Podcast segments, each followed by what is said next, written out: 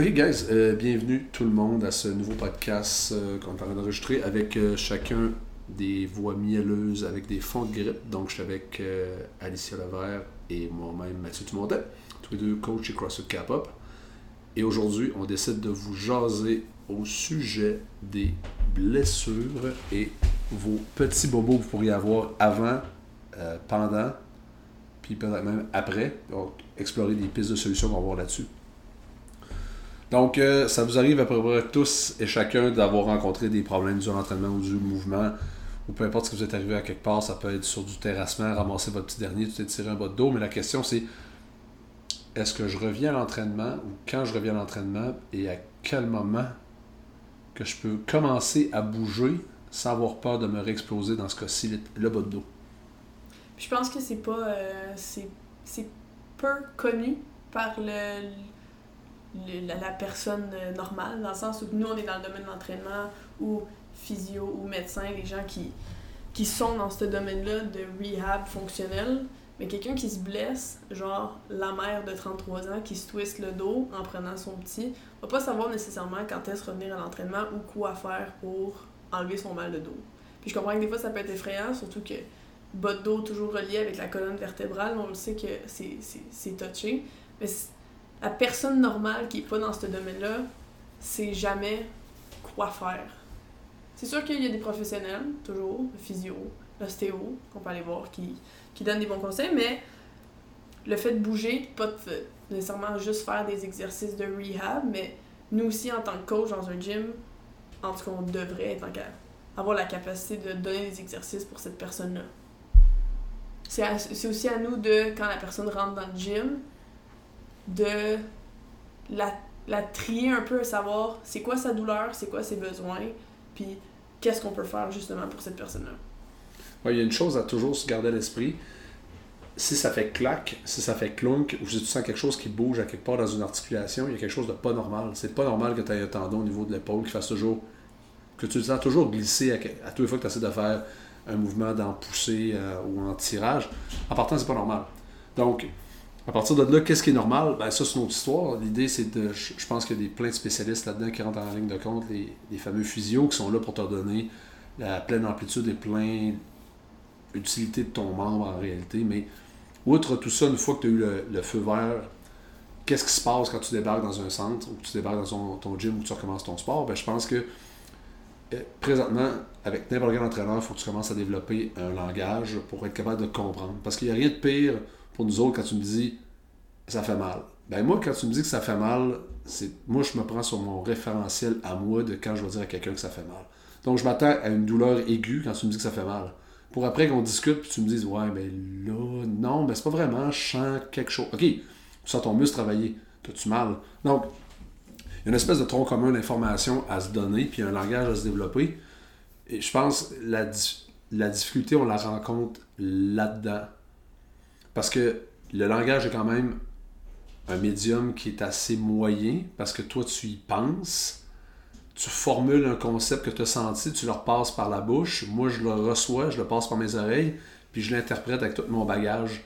Donc, on n'est pas à bonne place. On peut tous s'entendre en partant que si tu ressens un engourdissement, une radiation de chaleur ou une décharge électrique au niveau d'un membre ou d'un mouvement ou quoi que ce soit, on a un gros problème, ça devrait être un green light pour qu'on arrête tout. Par la suite, après ça, je pense qu'on va même utiliser une gradation de 1 à 10 pour dire 10 étant ton membre est en train d'arracher. Ouais. Puis après ça, ton 1 étant comme je sens, je ressens un inconfort. Donc, si tu t'entraînes, puis quand ton référentiel, tu me dis que ça fait mal à 8, moi, mon premier réflexe, c'est de dire OK, tu es en train de t'arracher quelque chose, on va t'asseoir sur un divan. Donc, s'il vous plaît, est-ce qu'on peut commencer à à s'en parler, puis donner du feedback pour que moi, je puisse t'ajuster en cours de route? Ouais, puis souvent les, les douleurs, tu sais, des maux de dos, c'est- souvent musculaire. Puis je pense que la plupart des gens le savent. Euh, un muscle qui soit spasmé ou qui travaille trop par rapport à un autre muscle. En tout cas, nous, dans les gyms, c'est- pas mal des choses qu'on rencontre le, le- le plus fréquemment. Mais engourdissement, radiation, décharge, chaleur, ces affaires-là, faut, faut être conscient que c'est soit relié peut-être à euh, un nerf, quelque Mm. chose qui est coincé, puis une radiation de chaleur, c'est probablement un muscle claqué. Fait que juste pour donner une référence, là, pour, pour me un peu tout le monde, c'est sûr que ça, comme tu dis, là, c'est c'est un red light pour dire comme il y a vraiment quelque chose qui se passe. Puis je pense que des mots d'eau, en plus, c'est quelque chose qui est tellement connu, qui est tellement vécu par plusieurs personnes. Euh, on le rencontre en tout cas nous avec euh, plusieurs personnes, mais le fait d'avoir un muscle qui se passe, c'est quelque chose d'assez commun, puis je pense que ça, les gens, ils sont capables de le reconnaître. Hmm. Puis c'est vrai après ça de dire, un, ça se tolère assez bien, 10, c'est une douleur qui... Puis les gens, je trouve que des fois, ils exagèrent un peu parce que souvent, c'est... On essaie de, de, pousser le moment où on va traiter cette douleur-là, on essaie de la garder... Ben pas de la garder, mais on, on fait juste comme le, la, tolérer trop longtemps, puis dire comme ça va partir à un moment donné, je vais mettre de la glace, je vais essayer de prendre des marches, puis la douleur va jamais. Du moment que tu as mal, c'est un signal à ton corps qu'il y a quelque chose. Peu importe que ce soit grave ou moins grave, il y a quelque chose qui marche pas, on devrait pas avoir mal. Puis comme tu dis, là, des fois de bouger puis de toujours sentir un tendon qui bouge, on en a plein là, qui poussent au-dessus de la tête puis qui ont toujours l'épaule qui fait crunch crunch tu sais que c'est un os contre un os quand ça fait crunch crunch, puis il y a de quoi qui marche pas. Ouais, mais ça a toujours été de même. Oui, mais ça devrait pas être de même. Hmm. On le tolère, mais on devrait pas. Parce que c'est tolérable comme douleur, c'est un 1, un 2, un 3. Sauf qu'il devrait pas avoir de douleur. Le corps est fait et fabriqué pour qu'il n'y en ait pas de douleur. Hmm. Ouais, puis en plus, dès qu'on tombe dans des mouvements, il y a toujours une, gradation de mouvements, moi que j'appelle. Tu vas avoir un mouvement où est-ce que tu vas aller chercher une contraction isométrique, où est-ce que tu es Pour donner un exemple, tu vas donner une planche. Bon, l'épaule, a fait-tu mal dans cette position-là? Non, tu es en contraction, tu es activé. Isométrique, ça fait pas mal. OK, good. Peux-tu y aller sur quelque chose de dynamique? OK, je peux faire mon push-up. T'as-tu mal? Ah, non, ça se passe bien. OK, good. Après ça, on va y aller sur un mouvement qui est un peu plus explosif. Donc, on va tomber, j'exemple, je donne un exemple, un clapping push-up. Ah, ben là, quand je reviens, j'ai de la misère. OK. Ça veut dire que de manière immobile, juste en contraction pure, tu es capable de maintenir la tension dans ton joint pour pas avoir mal nulle part. Ou dans l'articulation en question. Good, ça va bien. C'est un mouvement contrôlé, en répétition, ou si ça marche. Good. Dès que tu viens avoir quelque chose où il y a un relâchement de tension, une reprise de tension avec l'impact, on a un problème. Non, mais c'est parfait. Ah, mais là, je peux pas faire tel, tel mouvement. Ouais, mais dude, on a déjà deux autres catégories de mouvements qu'on peut rajouter dans ton entraînement, dans ton programme, pour te scaler, pour t'aider à renforcer, puis réapprendre peut-être un patron moteur douteux qui cause problème, puis qui t'a déjà amené là. Ouais, ouais. Puis ça, je trouve ça, je trouve ça tough. Je pense que c'est pas tout dans, c'est pas juste dans notre sport, là, mais tu sais, CrossFit, c'est c'est dans l'intensité, c'est dans la répétition. Puis je trouve qu'il y a des gens, des fois, qui ont de la misère à se mettre des limites, tu sais. Puis nous, en tant que coach, il y a on n'est pas, pas, des, on pas vos parents, on n'est pas whatever, on est, on, est votre coach. Ça arrive des fois qu'on essaie de, de dire aux gens, pendant, pendant le workout, tu rappelles-toi, engage le pec, pousse comme ça, nanana. Puis on le répète, on le répète, on le répète, la personne ne le fait pas, puis à un moment elle se blesse. Puis c'est là qu'il faut que tu prennes ton ownership puis dis j'ai pas écouté mon coach, je me suis blessée, sauf que ça nous associe quand même à cette personne-là qui s'est blessée. Parce que la dernière fois qu'elle s'est blessée, elle s'entraînait à CrossFit Kappa. Même si nous, on a fait notre job de dire on l'a travaillé, tu le sais, quand tu fais ce mouvement-là, t'as mal, faut que tu le fasses contrôler, descends l'intensité, descends la charge. Mais il y a tellement un côté compétitif qui fait qu'on veut aller plus vite, on veut faire plus de répétitions. Puis, moi, je sais, il y a des gens, des fois, je me mets devant eux pendant la route, puis je suis comme, hey, engage ton pec, engage whatever muscle, je dis le pec, là, mais mm bas dos, engage des obliques, rentre le nombril, mets de la tension là-dedans, descends ta charge, va. Je veux que tu contrôles ton mouvement de A à Z, même dans l'intensité et dans le volume, puis après ça, on va pouvoir augmenter la difficulté, la, complexité du mouvement. ça fait que tu fais pareil ton entraînement, tu fais pareil ton travail, tu sais. Ouais, c'est. La finalité n'est pas le sport la finalité, c'est de bouger sans douleur et en gardant de la capacité le plus longtemps possible en vieillissant. Ça, c'est la grande finalité. Parce qu'on a déjà parlé, tu n'es pas un joueur de hockey, tu n'es pas un joueur, t'es pas un crossfitter, tu es quelqu'un qui fait de l'activité physique. Après ça, on peut mettre les étiquettes qu'on veut. Mais la finalité, c'est, je crois, dans tous les sports, toutes les pratiques que tu vas faire, c'est te donner de la capacité et non d'enlever. Tu ne veux pas enlever un répertoire de mouvements à cause que ton épaule a fait cloque puis tu n'aimes pas faire ça. Parce que, tu sais, tantôt, on a parlé engourdissement, radiation de chaleur, des charges électriques. Puis je pense qu'il y a un quatrième qui est un petit peu plus difficile, qui est un peu plus subjectif, c'est ton, ton sentiment de sécurité. Parce que ça se peut que tu sois rendu à un, niveau où est-ce que tu as repris entièrement la pleine fonction de ton épaule. La seule chose, c'est que ça faisait tellement longtemps que tu avais mal à l'épaule que tu as tellement peur d'avoir encore mal à l'épaule que tous les mouvements qui peuvent te faire peur, tu ne te sens pas en sécurité, puis tout ça, ça, ça bloque ton processus de mouvement correct ou même de commencer à charger parce que dans ton processus de guérison, tu vas peut-être commencer avec des, bandes élastiques, des contractions, différentes affaires, des beaux petits mouvements de physio. Mais à un moment donné, c'est comme un vélo. Là. À un moment donné, il faut qu'on enlève les training wheels. Il faut que tu challenges ton mouvement. Est-ce que ça veut dire que du jour au lendemain, on passe sur des dumbbells de 5 livres, on passe sur des dumbbells de 50 livres? Ben non, tata. Tu vas te défoncer l'épaule. tu vas peut-être faire une gradation tranquillement, puis tu vas commencer à augmenter euh, ton mouvement, la complexité de ton mouvement, d'une contraction isométrique à une contraction plus dynamique à quelque chose d'un peu plus explosif. Donc, à un moment donné, il faut que tu fasses ce saut-là. Parce que non, pour ton épaule, ça ne sera pas tout le temps la coiffe des rotateurs, le problème. À un moment donné, il faut falloir que tu mettes de la masse, il va falloir que tu mettes du muscle autour de ça. Puis masse, pour les filles qui nous écoutent, je te parle pas d'avoir des capes d'épaule d'un gars, là, ça n'arrivera pas. Là. Vous avez toute peur de ça. Je te parle de la masse, que tu sois plus... Je suis plus capable de voir ta clavicule, puis ta tête humérale à côté, au travers de ta peau en disant que tu prends beaucoup d'épaules. Non, ça n'arrive pas, tu es sur les os, filles. Donc, à un moment donné, ça prend de la masse. Les, stabilisateurs, ils ne peuvent pas juste tout le temps stabiliser. Ça prend une masse musculaire sur l'articulation, sur ton genou, sur tes chevilles, peu importe ce qu'on peut pacter comme muscle autour, mais tu sais, tout le reste autour du système. Donc, l'aspect sécurité est hyper important. Puis, cet aspect sécurité-là, il encore, il prend une autre tournure parce que si tu as développé un langage commun avec ton coach, mais quand vient le temps de vous parler, il peut comprendre, puis il peut encore plus t'aider, puis plus t'adapter, puis aller chercher exactement le bon stimuli sans risque, parce que ça reste toujours. C'est une question, il faut gérer le risque. Puis le gym, un centre de CrossFit, un micro-gym, n'importe quoi, ça reste un environnement contrôlé où est-ce qu'on contrôle le type de chaos que tu vas recevoir.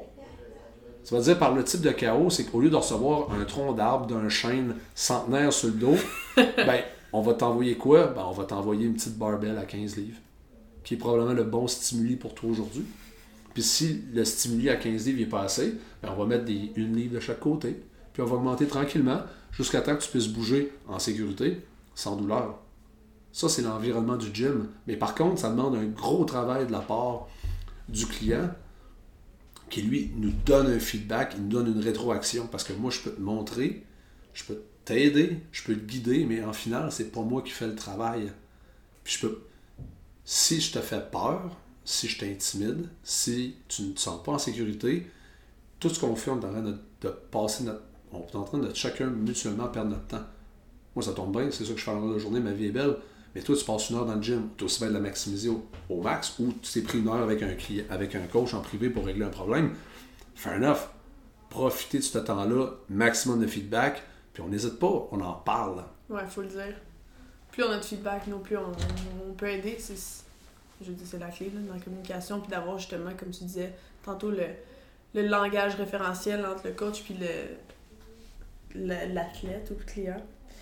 Puis je pense que c'est la pire chose que quelqu'un peut faire, puis souvent c'est, ce qu'on dit, tu sais, le, le repos pour enlever la douleur, mais souvent ça, ça devient souvent plus en, en repos prolongé, puis je pense que l'immobilisation c'est la pire affaire dans une articulation qui peut arriver. Je veux dire, l'articulation se nourrit par le mouvement. Le liquide entre les faces articulaires arrive quand tu bouges. Le fait d'immobiliser, ça va créer une, inflammation dans ton articulation, puis tu vas avoir encore plus mal probablement quand tu vas vouloir bouger après avoir immobilisé en disant Ouais, mais si je bouge, je vais avoir mal.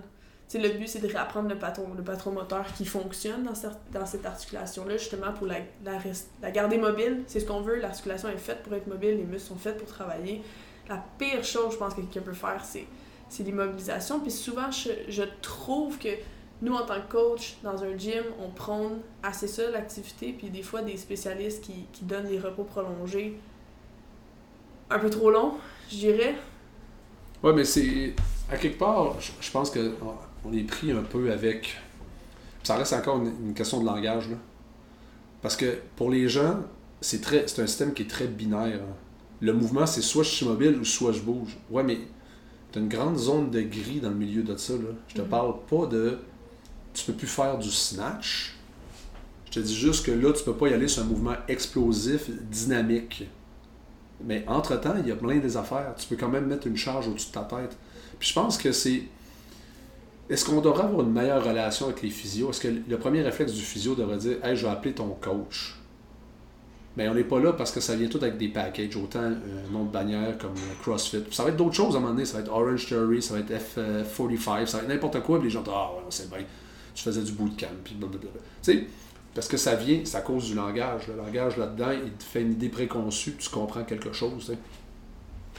Mais il y a toujours une gradation, c'est pas binaire. Ça veut pas dire que quand tu as fait du snatch, maintenant ton physio te dit tu veux plus faire de snatch. Mais la question à se poser, c'est qu'est-ce que je peux faire au-dessus de ma tête? Ouais, mais tu peux pas mettre de poids. Ok, tu peux pas mettre de poids.